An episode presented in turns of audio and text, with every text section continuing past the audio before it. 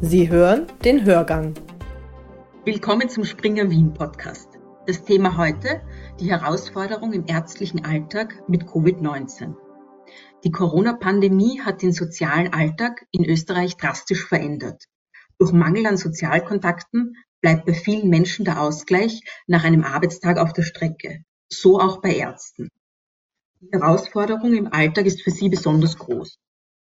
Überforderung durch die schwierigen Arbeitsverhältnisse und Bedenken, sich selbst oder die eigene Familie anzustecken, können Ärzte sehr belasten.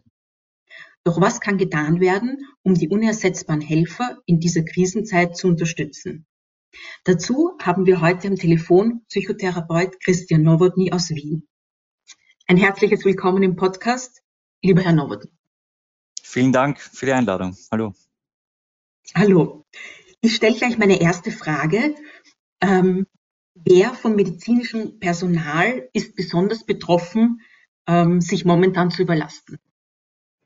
Ich glaube, dass das jene Personen sind, die vor allem sehr im Außen sind und gerade fokussiert sind auf ihre Tätigkeit und möglicherweise ihre eigenen Bedürfnisse dadurch über, überspüren, überhören, übersehen. Ähm, ich habe da für mich den Vergleich gefunden, es ist so ähnlich wie mit dem Hunger haben, dass man vielleicht aus dem Arbeitsalltag kennt, dass wenn man so fokussiert ist, irgendwann gar nicht merkt, dass man hungrig ist und irgendwann feststellt, oh, eigentlich sollte ich vielleicht mal etwas essen. Und das kann man gut vorstellen, dass das beim medizinischen Personal genauso der Fall ist. So sehr gerade in der Verantwortung zu sein, auch aufgrund eines medialen Drucks äh, beispielsweise, dass hier auf die eigenen Bedürfnisse nicht, äh, nicht geachtet wird oder man sie gar nicht so wahrnehmen kann.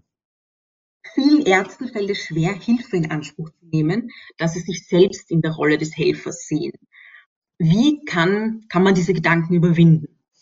Den Gedanken finde ich nämlich besonders spannend, selbst in, in so einer Verantwortung zu sein ähm, und dieses Gefühl von, ich denke auch gesellschaftlich konstruiert, Ärzte, die perfekt sein müssen und die sich keine Fehler erlauben äh, dürfen, weil sie ja sonst defizitär sind sozusagen. Und ich glaube, dass das ein wichtiger Punkt wäre, das zu überwinden.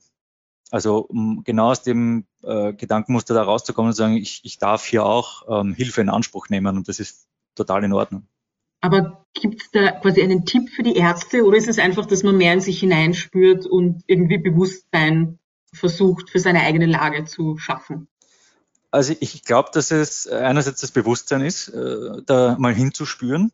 Weil wenn ich mir denke, dass ich mir womöglich gar nicht erlauben darf, aufgrund dieses Drucks, der da vorherrscht, also ich muss jetzt funktionieren und ich muss perfekt sein und es gibt ohnehin aufgrund meines Berufsstands schon ein, ein, ein sehr, ähm, eine sehr hohe Anforderung, dass es dann vielleicht auch schwierig ist, sich zu erlauben, das zu spüren. Und selbst wenn ich es mal spüre, dann wird es vielleicht auch schnell unterdrückt. Das heißt, mein Tipp hier wäre tatsächlich mehr in die Achtsamkeit zu gehen und sich die Dinge auch zu erlauben. Zu sagen, ja, es geht mir gerade nicht gut, ja, ich bin vielleicht auch mal überfordert. Ähm, es ist okay, Stress zu haben, es ist okay, Unsicherheit zu spüren, was auch immer da auftauchen kann. Und wenn Sie sagen zum Beispiel das Anzeichen Unsicherheit, gibt es andere Anzeichen, die eine Ärztin oder ein Arzt quasi, wenn er diese wahrnimmt, dass er dann psychologische Unterstützung in Anspruch nehmen kann? Also ich glaube, Anzeichen können da sehr vielfältig sein, aber beispielsweise ähm, eine Übermüdung, die vielleicht aber gerade in Spitälern ohnehin gang und gäbe ist, äh, mhm. wenn ich da an 24-Stunden-Dienste und sonstiges denke. Eine gewisse Gereiztheit, die auftritt. Also das wären auch immer wieder so Anzeichen, wo man merken kann, hm, jetzt bin ich vielleicht schon an meinem Limit. Ähm, diverse andere Gefühle, die auftauchen. Antriebslosigkeit beispielsweise. Wohin können sich Ärzte wenden? Gibt es spezielle Angebote für Ärztinnen und Ärzte, wenn sie solche Anzeichen bei sich wahrnehmen? Also einerseits gibt es in manchen Krankenhäusern die Möglichkeit, Supervision in Anspruch zu nehmen. Die Frage, die sich mir da immer wieder stellt, ist die Supervision nicht ähm, prozessbezogen? Also einfach zu schauen, wie tun wir gerade in unserem Arbeitsalltag, man kann aber die Supervision auch so gestalten, wie geht's uns als Team? Also hier eine Perspektive einzunehmen, zu schauen, wie, wie, wie, also welche Gefühle tauchen da eben auf bei uns im Team und weniger prozessorientiert. Oder es gibt die unterschiedlichsten Beratungsstellen, diverse Hotlines, äh, äh die man in Anspruch nehmen kann. Eine davon, die ich gerne erwähnen möchte, ist psi-beratung.at. Dort äh, finden Sie einen Chat, den wir am 15.03. Äh, mit eben Beginn dieser Corona-Krise gleich installiert haben und etabliert haben mit einem Team, ein freiwilliges Team, äh, das da sitzt übrigens auch telefonisch kontaktierbar äh, und wir speziell auch für Ärzte, Ärztinnen oder medizinisches Personal zur Verfügung stehen. Also wenn es darum geht, äh, ein Entlastungsgespräch zu suchen, einfach Sorgen mal mitteilen, dann stehen wir da zur Verfügung. Gibt es auch die Möglichkeit, anonym ein Entlastungsgespräch mit Ihnen zu führen? Die sind anonym. Also die sind Sie müssen, anonym. Die, Sie müssen okay. Ihren Namen dort nicht äh, preisgeben. Wir fragen in dem Chat beispielsweise zwar nach, einfach nur um auch in die ja. Ansprache gehen zu können. Aber von unserem System aus ist, ein, äh, ist eine, eine Zahlen-Buchstaben-Kombination hinterlegt. Wir wissen nicht, wer das ist. Wir haben keine Alles klar. Und auch wenn Sie anrufen, müssen Sie Ihren richtigen Namen natürlich nicht sagen. Also es wird vertraulich und anonym behandelt. Klar. Okay, das ist gut, weil ich denke mal, dass es da doch eine bestimmte Schwelle gibt bei manchen Ärzten, bei manchen vielleicht nicht.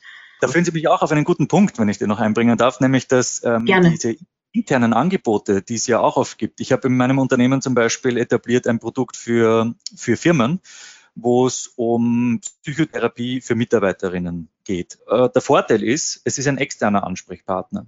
Denn es gibt oft die Möglichkeit, jemand internen zu haben, also ebenso wie wir gesprochen haben im Krankenhaus, Supervision oder auch diverse Firmen, die intern Coachings anbieten. Aber ich glaube, dass ein externer Ansprechpartner, der auch nicht auf der Payroll der Institution steht, ähm, einen ganz anderen Zugang schaffen kann, weil es eine gewisse Unabhängigkeit von der Organisation gibt. Also das halte ich grundsätzlich auch für ein wichtiges Element, wenn man, wenn man sich Unterstützungsmaßnahmen überlegt, zu schauen, dass man hier externe Partner an der Hand hat. Also äh, gerade mit diesen Angeboten denke ich, dass äh, je, je mehr Informationen ich den Ärzten, Ärztinnen oder generell medizinischem Personal zur Verfügung stelle, umso eher glaube ich, dass diese Angebote auch in Anspruch genommen werden.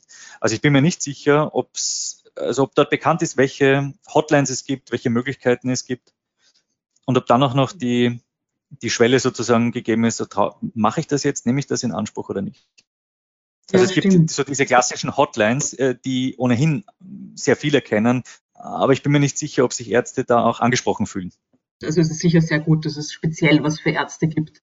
Sicher ein guter Punkt ist, wenn man einfach mal nur ein Entlastungsgespräch braucht, um äh, vielleicht ein paar Sachen für sich zu klären. Genau, ich halte das auch für ganz wichtig. Also es muss jetzt nicht gleich Therapie online stattfinden. Ich glaube, es ist oft einfach ganz hilfreich, einfach nochmal die Dinge loswerden zu können. Man sagt, heute war ein anstrengender Tag, heute waren viele Patienten, heute gab es Todesfälle und man kann das einfach mal mit jemandem besprechen. Ich glaube, dass Psychotherapie nach wie vor in unserem Land, äh, obwohl es besser wird, habe ich so den Eindruck, aber immer noch sehr stigmatisierend ist. Das heißt, die meisten nehmen Psychotherapie dann in Anspruch, wenn der Leidensdruck schon sehr hoch ist was ich persönlich wiederum sehr schade finde, weil man könnte ja schon viel früher ansetzen und manche Dinge vielleicht auch noch abwenden. Also in, in, in meiner Vision ähm, würde ich mir ja wünschen, dass es so Rahmenbedingungen gibt, wie jeder hat, genauso wie, wie es einen Hausarzt gibt, jemand, so sowas wie einen Haustherapeuten, wo man sich vertrauensvoll auch einmal im Jahr zu einem Art Gesundheitscheck äh, hinwenden kann. Wie schwierig muss es dann sein, hier diese Hürde zu nehmen als Arzt, der sehr angesehen, funktionierend, und wir haben auch diese Bilder von, ähm, na, na wenn, wenn, wenn der ein Defizit hat oder die, wie kann der oder die dann helfen? Ja, ich sehe das aber nicht so. Also ich, ich, ich kenne auch Ärzte, die selbst an schweren Depressionen leiden oder auch selbst an Schizophrenie le leiden. Wenn die in guter Behandlung sind, tut das der Leistungsfähigkeit keinen Abbruch. Aber das ist, glaube ich, etwas, was, was sehr viel Bewusstsein in der Bevölkerung einfach noch braucht. Äh, und da freue ich mich auch, dass vielleicht hier durch diesen Podcast ein Stück weit dazu beigetragen wird.